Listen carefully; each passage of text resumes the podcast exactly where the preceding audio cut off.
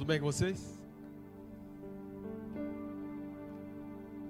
Olhar vocês aqui é muito bom, sabe? Um povo muito lindo. Fala, obrigado. Não acreditaram, né? Eu vou repetir, vocês são lindos. Isso, muito bem. Muito bom. O tema da mensagem de hoje é sobre o poder da alma transformada. Será que uma alma transformada tem poder? É um livro, quem quiser anotar aí, é um livro que virou a chave da minha vida, muitos anos atrás, o poder sobrenatural de uma mente transformada, que tem uma relação com a alma também. Nós somos, dizem, né, que nós somos um ser, nós somos seres tripartites, nós somos espírito, alma e corpo. Todos ouviram falar nisso, né? Nós somos espírito, temos uma alma e moramos num corpo. Tem um mandamento, o primeiro mandamento, onde Deus diz assim: Amarás o Senhor teu Deus de todo o teu coração, de todo o teu entendimento, de toda a tua alma, de todas as tuas forças. E nós somos espírito ampliou um pouco mais, não é? Coração é o centro, é a sede das decisões. Por isso que a Bíblia fala sobre tudo que você deve guardar, guarde teu coração, porque nele, dele procedem as fontes de vida. Nele está a vida. Mas nós temos também uma mente, uma alma. cientistas hoje já relacionam né, os dois Alguns dizem que é uma coisa só. O fato é que ah, consegue-se hoje estimular o cérebro e provocar uma emoção, ou a partir de uma emoção, identificar qual área cerebral que foi ativada. Então, tem relação. E temos o espírito, que é a essência do Criador. Nós somos a imagem e semelhança dele. E nós vamos ler um texto juntos, que é um texto um pouco longo, mas nós vamos passar rapidamente por ele. É necessário que a gente leia, porque daí que vem o conteúdo que eu vou tratar com vocês hoje. E se você quiser abrir também na tua Bíblia, quem tem Bíblia, aliás, Éder, pega para minha Bíblia de papel. Quem tem Bíblia assim aqui? Tem alguns remanescentes aí, né? Ótimo. Então vamos ler. João 4, de 3 a 24. Deixou a Judéia e partiu uma vez mais para Galiléia. Está falando sobre Jesus. Entretanto, era necessário, atenção aqui, atravessar por Samaria. É Samaria, viu gente? Não é Samaria não. Entretanto, era-lhe necessário atravessar por Samaria. Assim chegou a uma cidade de Samaria chamada Sicar, perto das terras de Jacó, que Jacó dera a seu filho José. Havia ali a fonte de Jacó. E Jesus, todavia cansado da viagem, sentou-se à beira do poço. Isso aconteceu por volta da hora sexta. Nisso, uma mulher de Samaria veio tirar água. Pediu-lhe Jesus: Dá-me um pouco de água para beber. Pois seus discípulos haviam ido à cidade comprar alimentos. Então lhe respondeu a mulher de Samaria: Como sendo tu judeu, pedes de beber a mim, que sou uma mulher samaritana? Jesus respondeu a ela: Se conhecesses o dom de Deus, quem é que te pede, dá-me de beber, tu lhe pedirias, e ele te daria água viva. Indagou-lhe a mulher: Senhor, tu não tens com que pegar a água, e o poço é fundo. Onde tu podes conseguir essa água viva? Acaso tu és maior do que nosso pai Jacó, que nos deu o poço do qual ele mesmo bebeu, e bem assim seus filhos e seu gado? Jesus afirmou: Quem beber dessa água terá sede outra vez. Aquele, porém, que beber da água que eu lhe der, nunca mais terá sede.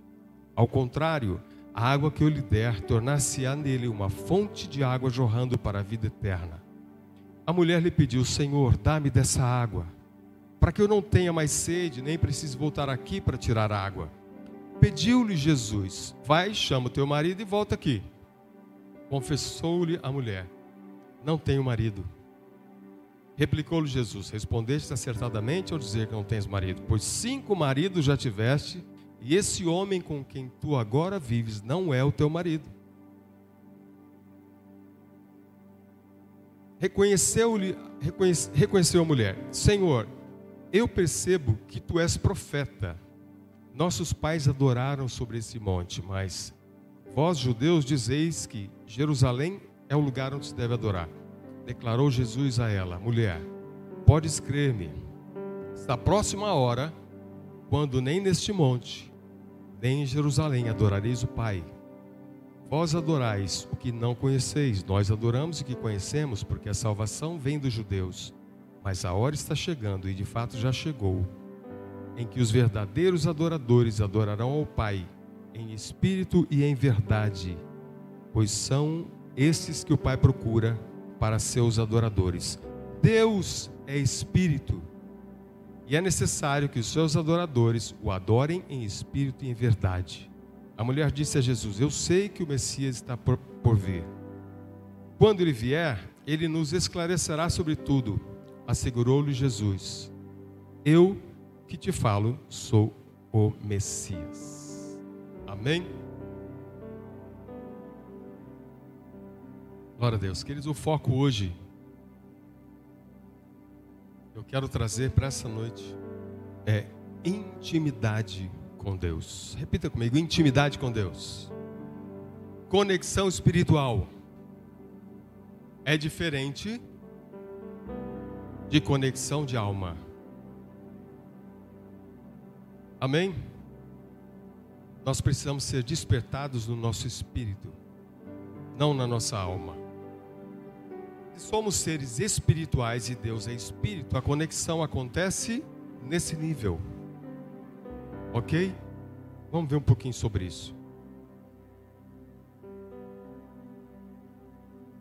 Hoje é uma noite de divórcio. Não se assuste. Mas é uma noite de divórcio. Eu espero que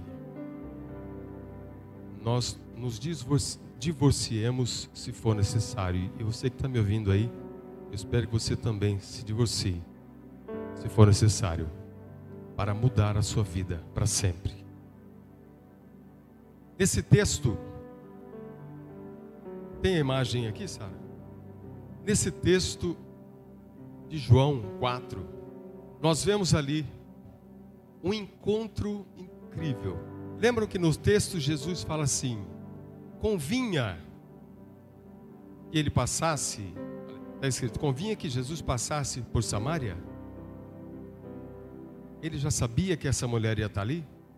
Imagina você, Jesus, hoje, marcar o um encontro com você ali no Devotion. Seria legal? Não? Isso. Um encontro no Devotion para tomar um café com você ao meio-dia. Porque o horário aqui, a hora sexta, era meio-dia. Então Jesus marcou um café com você. Marcou um encontro especial só com você. Ele não estava com outras pessoas, não estava com a multidão, ele tinha despachado os discípulos para ficar só com a mulher. Ele sabia todas as coisas, sabia que ela estaria ali naquele horário. E será que esse encontro eu estou propondo no café já está acontecendo aqui agora? Será? Está acontecendo ali? Será que ele marcou encontro comigo, com você, aqui? Certamente, com certeza ele chegou antes. Ele está fora e está dentro. Amém? Vamos imaginar então o contexto. A mulher samaritana, de Samaria, samaritana, ao meio-dia vai tirar água no poço. Por que ao meio-dia? Muito provavelmente, porque ela não fazia isso com as outras mulheres. Não tinha uma reputação muito boa, passou por cinco casamentos e agora tinha um que não era dela. Então, especula-se que muito provavelmente ela foi porque ela não tinha o convívio com as outras mulheres. Aí vem Jesus, o Rei dos Reis, o Senhor dos Senhores, aquele que veio trazer o céu para a terra, o reino de Deus para nós. E começa um diálogo com aquela mulher. Então nós temos ali uma mulher rejeitada, uma mulher repudiada, porque naquela época, quando se separava, era como uma expulsão de casa. A mulher era expulsa da sua casa, expulsa do relacionamento. Ela foi expulsa cinco vezes. Como é que vocês acham que era a alma dessa mulher? É isso aí. E só que Jesus não não se incomoda com isso. E dedica um tempo só para ela. E ali nós temos o diálogo, então, entre uma alma e um espírito. A Bíblia fala que Adão, o primeiro Adão, é alma vivente. O texto lá em, em Gênesis 2,7 diz o seguinte: está escrito que Deus fez o homem, o primeiro homem, Adão, do pó da terra, feito argila, e assoprou o termo é ruar, assoprou fôlego de vida. E ele se tornou alma vivente. E fala, está escrito na Bíblia, que Jesus é espírito vivificante, que é o segundo Adão. O primeiro Adão é alma vivente, segundo Adão, que é Jesus, é espírito vivificante. Então nós temos um diálogo ali no poço entre Criador e criação dele, por ele, para ele foram feitas todas as coisas. Jesus estava lá antes da fundação do mundo, quando tudo foi feito. Ele é o Criador da mulher. Criador e criação. Diálogo entre alma e espírito. E em nenhuma conversa, a vida da mulher foi completamente mudada. Fala comigo, uma conversa um diálogo.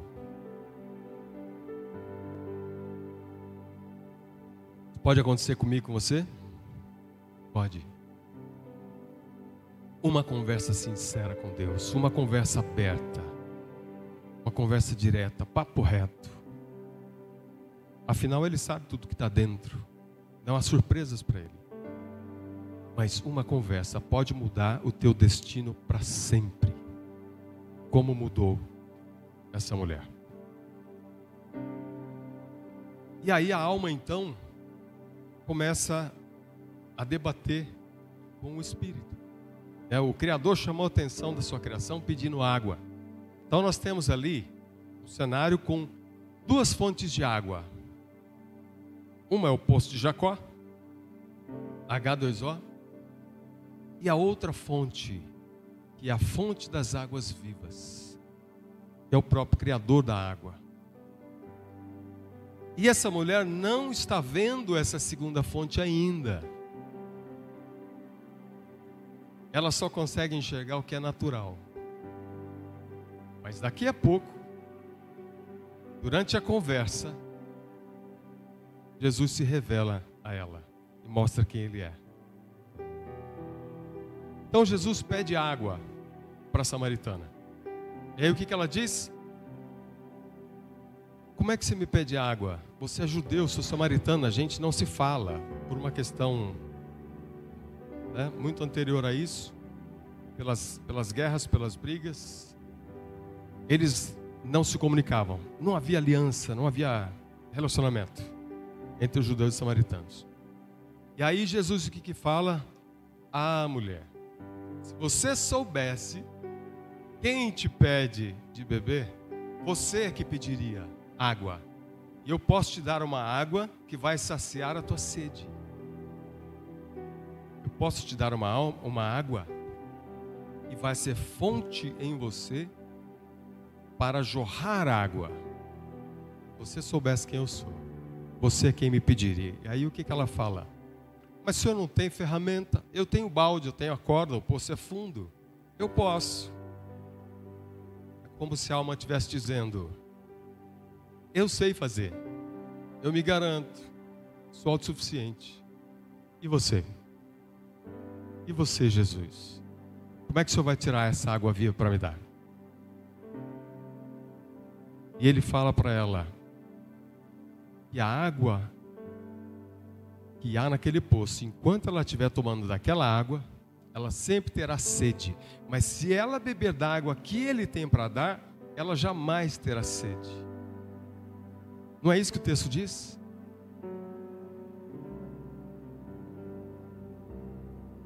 Continuando o diálogo, ela fala assim: Senhor, então me dá dessa água, para que eu não tenha que voltar aqui para pegar, tirar água do poço. E eu quero essa água, para que eu não tenha mais sede.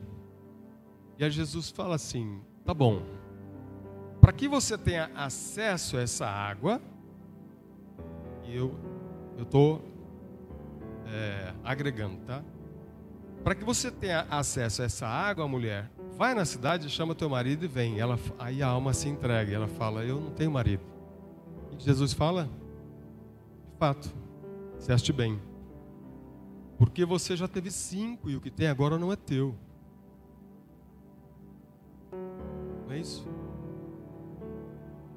E ali, Jesus começa um processo.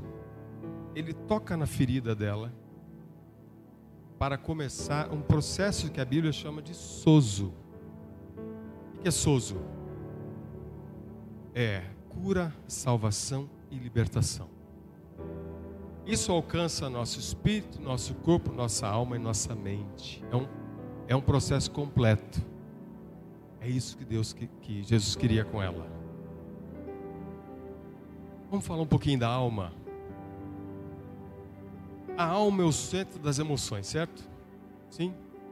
Nós temos ali o que? Medo, raiva, angústia acontece na alma, ansiedade, a alegria, o entusiasmo, a depressão, os ciúmes, a inveja. Está na alma, gente? Sim ou não? Está na alma. O que, que alimenta a alma então? Tudo isso. Quem gosta de música de sofrência aqui? Deixa eu ver. Eu acho que tem gente que gosta e não quer levantar a mão.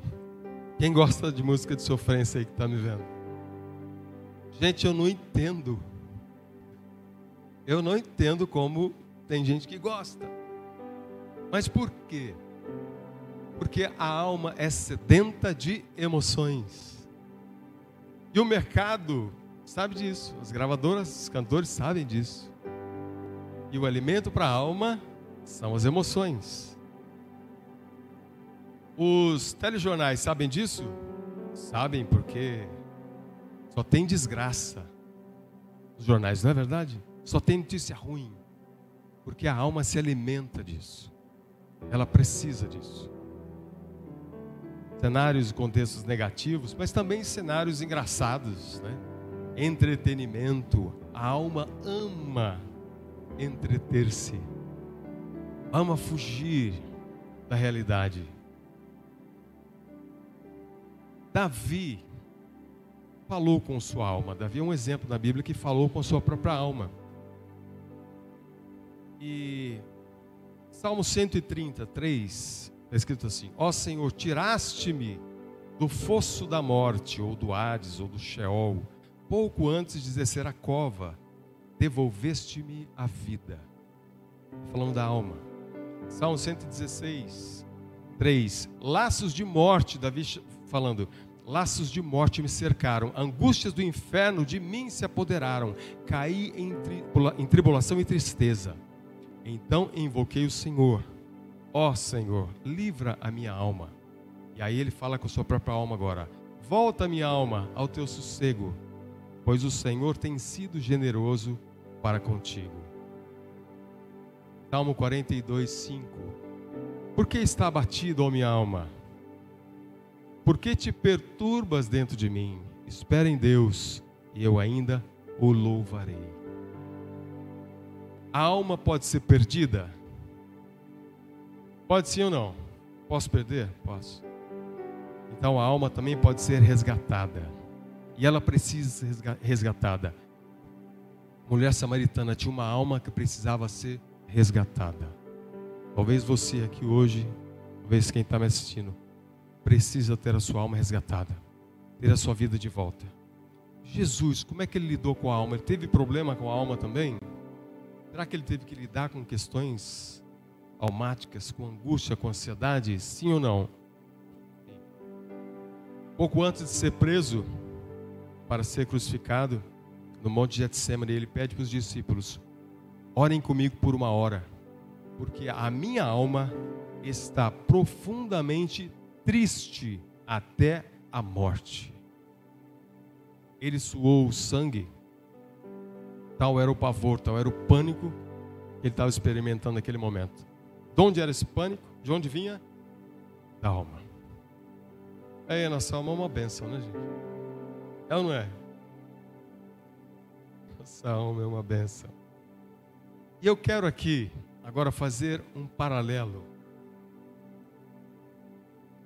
Eu quero estabelecer uma relação com os maridos que essa mulher teve, que é a alma, ok? Já vimos que é a alma e as situações que a nossa alma normalmente busca na tentativa, na esperança, na busca de aliviar a nossa sede. É fato que a sede da alma não é o que a maioria de nós buscamos, o que a maioria da alma das pessoas busca.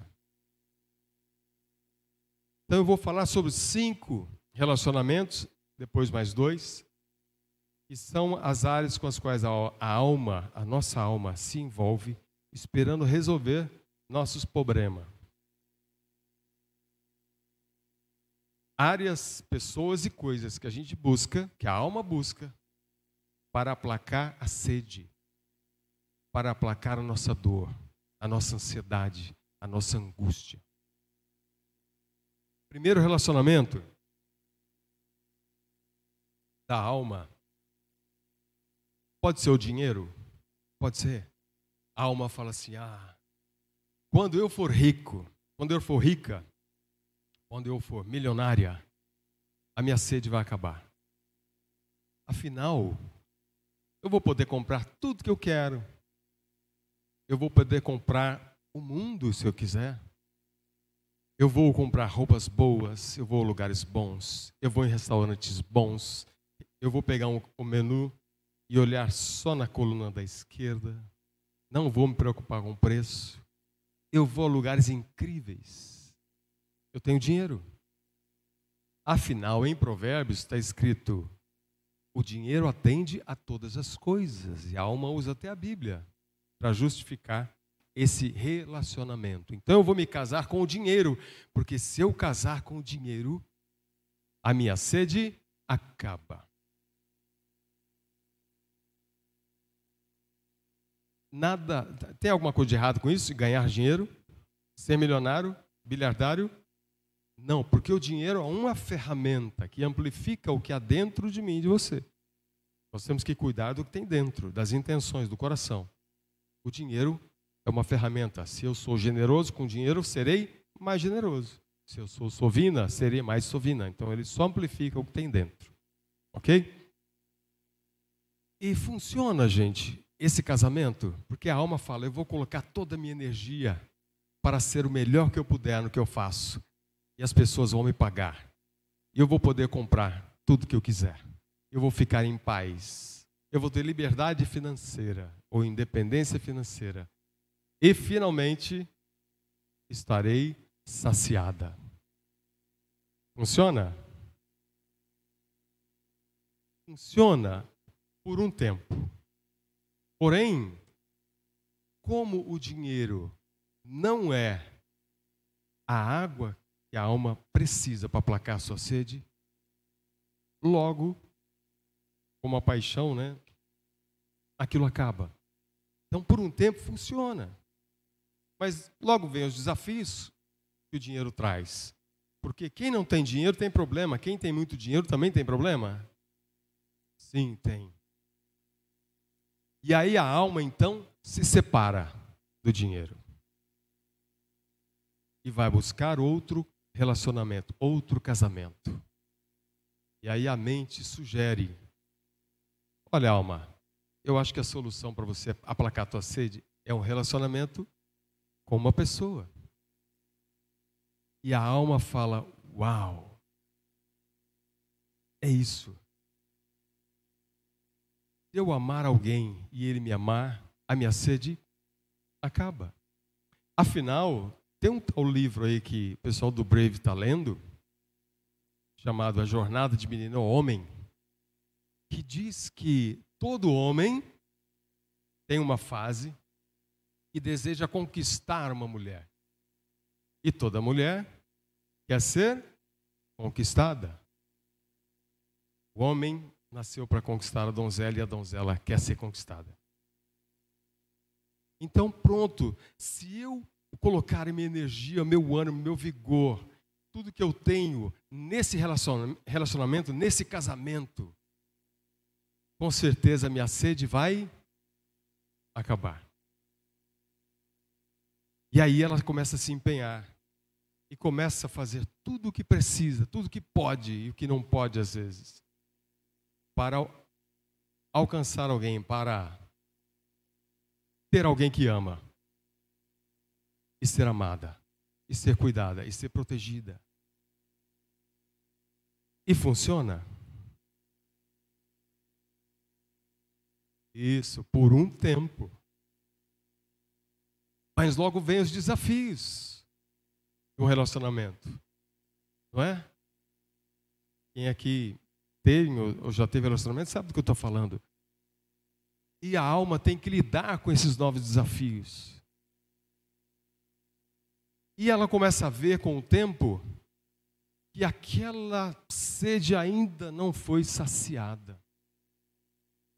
E toda aquela energia, o ânimo, o vigor, a criatividade para o relacionamento dar certo, e ainda com dinheiro, não funcionou. E ela continua com sede. E não funciona porque a sede é espiritual. Aí então, a mente fala assim: já sei. Alma, se você for uma pessoa famosa, tiver reconhecimento, se você for valorizada, se você tiver no estrelato, se você sair nas redes sociais e for vista, alma, a sua sede acaba. Ela fala: Uau, menina, que ideia incrivelmente. E a alma começa a colocar seu vigor, seu dinheiro, seu tempo, seu talento, toda a energia para ser alguém famosa e ela é excelente na sua profissão. E ela contrata uma personal media, nada contra, tá? Contrate.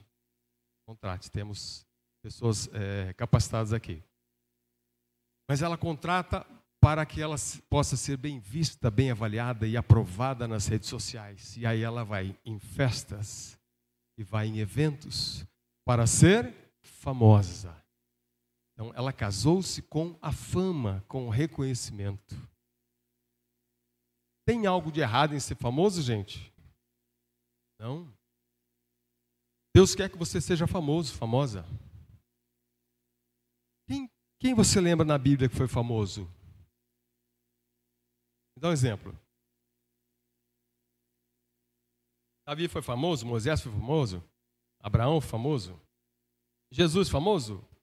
Sim, não tem problema nenhum. O problema é quando ou o dinheiro, ou o relacionamento, ou a fama se torna a prioridade da minha vida. E a alma tentando saciar a sua sede.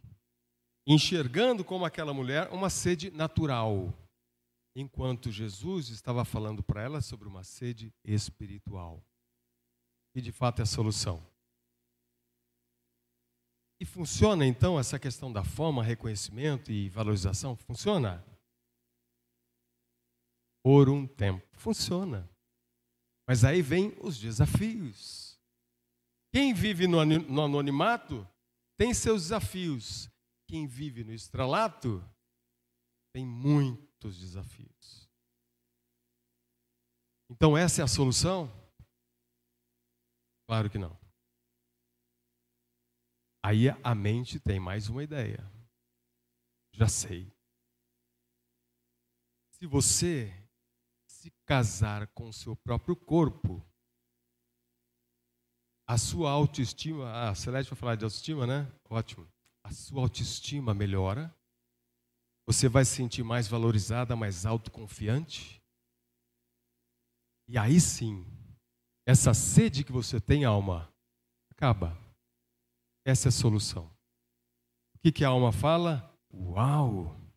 É isso, como eu não tinha pensado nisso ainda. Vou contratar um personal training, vou para uma academia e coloca todo o vigor e a atenção e o dinheiro e o foco naquilo. Eu vou fazer dietas, eu, vou, eu não vou mais comer glúten, eu tirei a lactose, eu tirei o açúcar, tirei o sal, tirei a gordura e agora eu vou com todo o meu entusiasmo cuidar do meu corpo. Afinal, um grande psicólogo disse que a descoberta da autoestima, isso é verdade, viu, gente? A descoberta da autoestima é uma das maiores descobertas da psicologia. Verdade? Incrível isso. E que o fato de sermos realizadores, mais ou menos, tem muito a ver com a minha autoestima. Então, lá vai a alma, com todo o seu empenho, vigor, tempo, dinheiro, emoção, foco, cuidar do seu corpo. E aí, de novo, para onde que ela vai? Para as redes sociais. Porque ela se casou com o seu corpo. É o seu novo relacionamento. Funciona? Tem algo de errado em cuidar do seu corpo, da sua saúde? Muito pelo contrário, faça isso com excelência. Tem um corpo incrível. O problema qual é? Quando isso se torna meu foco principal, na esperança de que isso vai acalmar a minha sede. Porque a sede é espiritual. Então não tem solução. Aí a mente pensa assim: hum, tem mais ainda, tem ainda mais uma coisa, alma. Você precisa ser uma pessoa religiosa. O que a alma fala? Isso. É isso aí. Como é que eu não pensei nisso antes? Religião. Se eu for uma pessoa religiosa, eu serei uma pessoa tranquila, calma, em paz comigo mesma, ligada à filantropia, eu farei, eu farei boas obras, eu seria até reconhecida. As pessoas olharão para mim e verão que eu sou uma pessoa boa. Algo de errado com isso? Em ser uma pessoa boa, fazer boas obras, ajudar o próximo? Não. Isso funciona? Por um tempo. E aí vem os desafios. Ah, mas se eu for aos cultos no domingo, a missa ao domingo, se eu for no culto como for na missa, pode fazer a mesma coisa? Não é legal? Pois é, mas aí logo vem os desafios. Na religião, aliás, Jesus não combateu nada mais, tanto quanto combateu os religiosos da época. Ele sentava com as prostitutas e deixava as prostitutas lavarem seus pés, jogar com seus cabelos. Ele sentava com todos. Mas quando era para falar com os fariseus, era papo reto. Ele não aliviava. Porque a religião cria uma estrutura, uma casca superficial, onde o espírito não tem acesso. E aí, na minha religião, como a mulher samaritana falou para Jesus, né? Como você, judeu, está falando comigo que sou samaritana? Nós não somos da mesma religião. Nós temos tradições diferentes. Eu não quero contato com você. Então, a religião cria uma vida de superficialidade. Olha, eu posso até ler um pouquinho da Bíblia, eu posso rezar um pouquinho, mas me aprofundar na religião, isso é perigoso. Relacionamento com Deus, isso é perigoso, isso vai me expor. Relacionamento com um grupo, com as pessoas, com compromisso, com aliança. Peraí, vamos devagar. Essa é a alma que quer beber apenas da água natural. Funciona, gente. Por um tempo. Funciona por um tempo. Só que aí diante dos desafios, porque aquela sede, aquela, aquele vazio espiritual continua ou não? Continua. A solução não estava no dinheiro, a solução não estava na fama, não estava no relacionamento entre um casal, não estava no culto ao corpo e agora também não está na religião. O que fazer? Aí vem a mente e fala assim: Quer saber? Alma, dá seu jeito. Vou falar mais nada. Aí a alma fala: Eu achei que estava fazendo tudo certo, agora eu vou de qualquer jeito. E a alma arruma um amante. Sexto relacionamento, que nem casamento é, nem marido é. E características de um amante. Não existe relação de intimidade com santidade, honestidade, verdade, compromisso e aliança entre dois amantes, certo?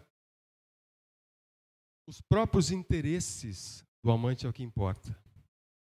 Se ele precisar sair da relação, sai, não tem compromisso. Busca ficar apenas com a parte boa. Não se sente responsável pela saúde, pela prosperidade da relação. E deseja só satisfazer-se momentaneamente. Essa é a alma que não encontrou nos cinco relacionamentos anteriores e está buscando agora no amante. Por um tempo, parece muito bom. Os prazeres muito bons, né? Funciona? Por um tempo. Funciona. E aí logo vem os desafios. E como aquela sede não consegue ser saciada, porque a busca da fonte está errada, e com a quantidade de relacionamentos que a alma teve ao longo da vida, o espírito foi como que cauterizado, os sentidos do espírito e ela não consegue enxergar mais nada senão o nível natural. A pastora Grazi, semana passada, falou que para nós governarmos a, o território que Deus nos deu para governar, nós precisamos estar no terceiro céu. Não é isso? A alma não consegue alcançar o terceiro céu. O espírito, sim. E aí, finalmente, como a mulher samaritana, eu e você, você que está me assistindo, nós, em um determinado dia, uma determinada noite, temos a oportunidade de enxergar um outro relacionamento. Agora, um relacionamento de verdade. Davi, no Salmo 42, 1, ele diz: Como suspira a corça pela corrente das águas, assim a minha alma deseja o Senhor. É alguém que reconheceu que a sede dele só podia ser saciada com a presença de Deus. Repete comigo: presença de Deus. Isso é o que de mais importante eu e você podemos buscar e desejar. É a presença dele. A presença dele manifesta em todas as áreas da nossa vida. Amarás o Senhor teu Deus de todo o teu coração, de toda a tua alma, de todo o teu entendimento, com todas as suas forças ou vigor. A sede que eu e você temos, e que muitas vezes ela fica escondida. A gente não... Se buscamos e buscamos muitas vezes, né? Nós chegamos na condição de amante e vamos levando. E temos dinheiro, temos um bom corpo, temos saúde, temos reconhecimento, temos fama. Mas nos mantemos na religião, porque na religião dá para sustentar um amante. E, de repente, isso está tudo misturado e aquele vazio, aquela sede ainda continua. Mas esse sétimo relacionamento veio para resolver e definitivamente aplacar a sede do meu espírito, não só da minha alma. O desafio maior que eu e você temos é termos uma mente transformada para que juntamente com uma alma transformada, sejam subjugados ao Espírito e esse subjugado ao Espírito Santo. Amém? Mente transformada, alma restaurada, espírito despertado, vivo, em conexão com o Espírito Santo de Deus. Eu e você temos a, a oportunidade de termos o nosso espírito despertado para viver o melhor de Deus no mundo espiritual. Nós precisamos sair do corpo, da matéria, da alma, e nós precisamos acessar o mundo espiritual. Nós estudamos muito sobre o corpo, nós sabemos muito sobre o corpo. Eu amo estudar o corpo humano. Estudei, tenho estudado o corpo humano há mais de 30 anos. Né? Quem é da área da saúde aí? Né? Laura, Lu, tem mais alguém? Não é lindo, não é tremendo estudar o corpo? Sabemos muito sobre o corpo. Sabemos um pouco menos sobre a mente e sobre a alma. Mas já aprendemos muita coisa. Mas nós não sabemos quase nada sobre o Espírito. E eu quero despertar você hoje para estudar, para, é, se empenhar a conhecer o teu Espírito e o Espírito de Deus. Porque não faz sentido. Se nós somos Espírito, eu e você, diga, eu sou Espírito. Então não faz sentido nós não transitarmos no mundo espiritual assim como transitamos aqui na terra. Faz sentido? Mas pergunte-se hoje, qual o valor que você tem dado para conhecer o teu espírito? Porque é o espírito que se conecta com o Espírito Santo. Em João 17, Jesus uma, na oração mais importante antes dele ser crucificado, ele fala: Pai, meu desejo é que eles sejam um contigo, assim como nós somos um. Um Espírito. Ele era com o Pai. E ele estava dizendo que é possível eu e você sermos um Espírito com o Espírito Santo. Mas nós precisamos ser despertados para isso. Precisamos sair do campo do corpo, da alma e ir para o nível espiritual, com força, com violência, com desejo. Para isso, o teu espírito precisa ser despertado nessa noite. Amém?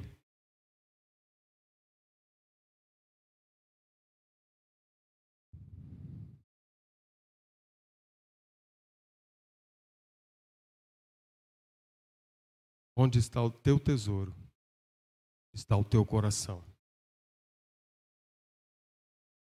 Nós vamos fazer um exercício agora. Quero chamar Ivan, por favor.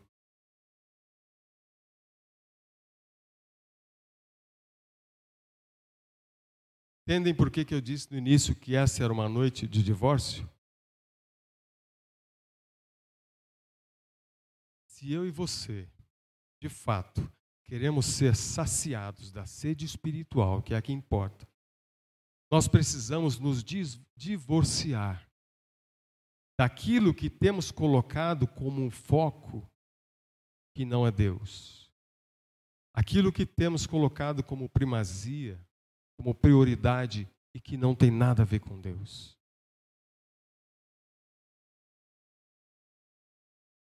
E quem vai te dizer, quem vai falar com você sobre isso, é aquele mesmo que estava na fonte junto com a mulher samaritana. É só ele que pode falar com você nessa noite sobre aquilo que você tem priorizado e que tem funcionado por um tempo, mas logo te joga numa situação de escassez e sede novamente. Mas ele pode também te falar o quanto vale a tua alma. Quanto vale a sua alma? O valor da vida do filho dele. Isso precisa sair da mente e da alma e vir para o espírito o valor que Deus te dá, que nem mesmo você dá. O valor do filho dele.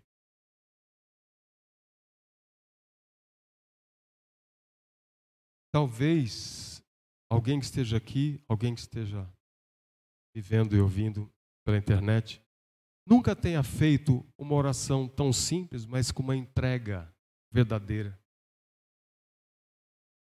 dizendo para aquele mesmo Jesus que estava lá e que está aqui hoje: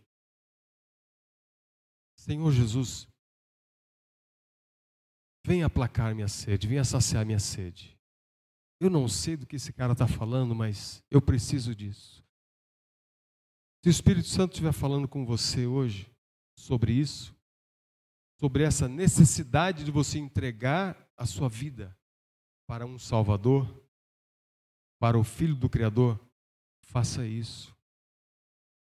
Se você quiser, podemos orar por você. Você pode dizer para ele: Jesus, vem para cá, vem para dentro. Eu não aguento mais. Feche seus olhos. Talvez você esteja dizendo: Eu não suporto mais, eu busquei em tantas coisas.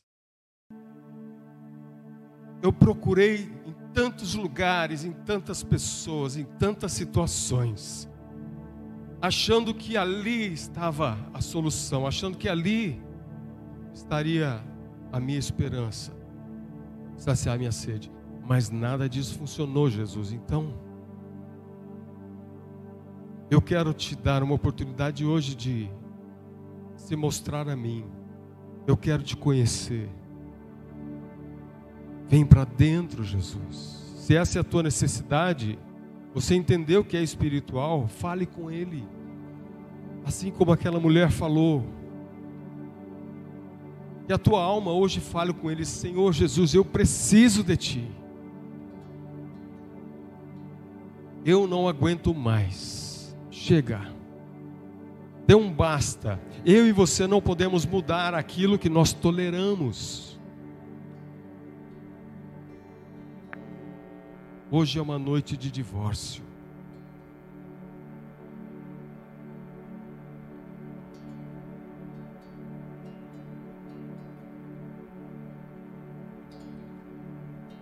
Jesus disse: Venham a mim, vocês que estão cansados e sobrecarregados porque eu vos aliviarei.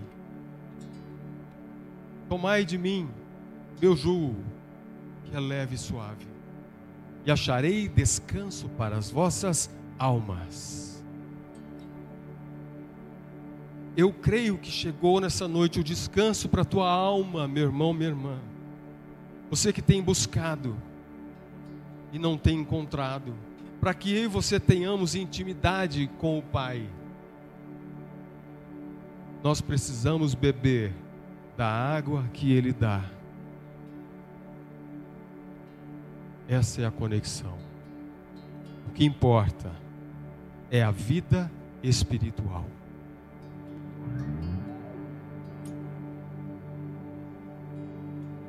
A tua sede acaba aqui, se você quiser, hoje.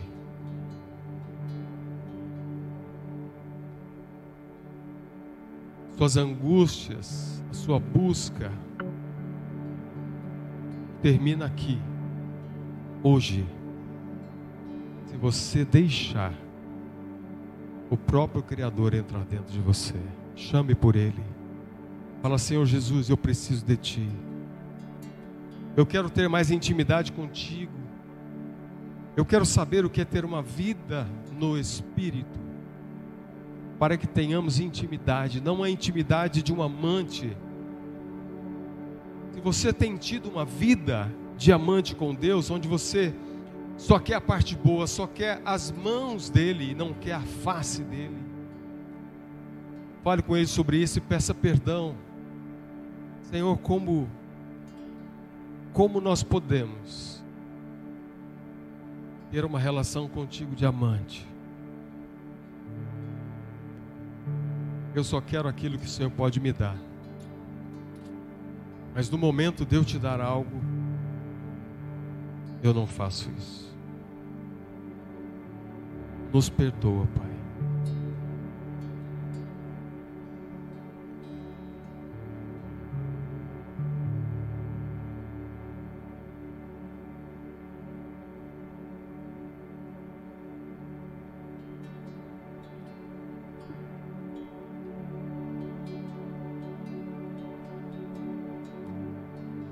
Você tem sede.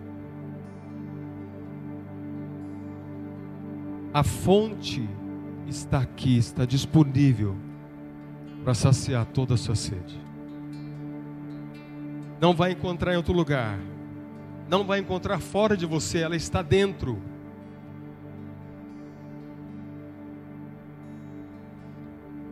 Nenhum prazer pode te dar o que Ele pode te dar. Ninguém pode te tornar tão completo, tão completa, quanto o seu próprio Criador.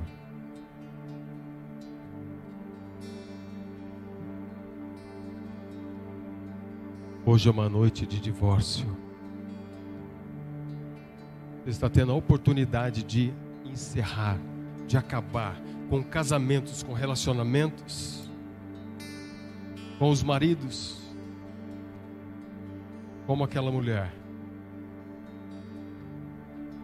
entendendo que o teu Criador te basta.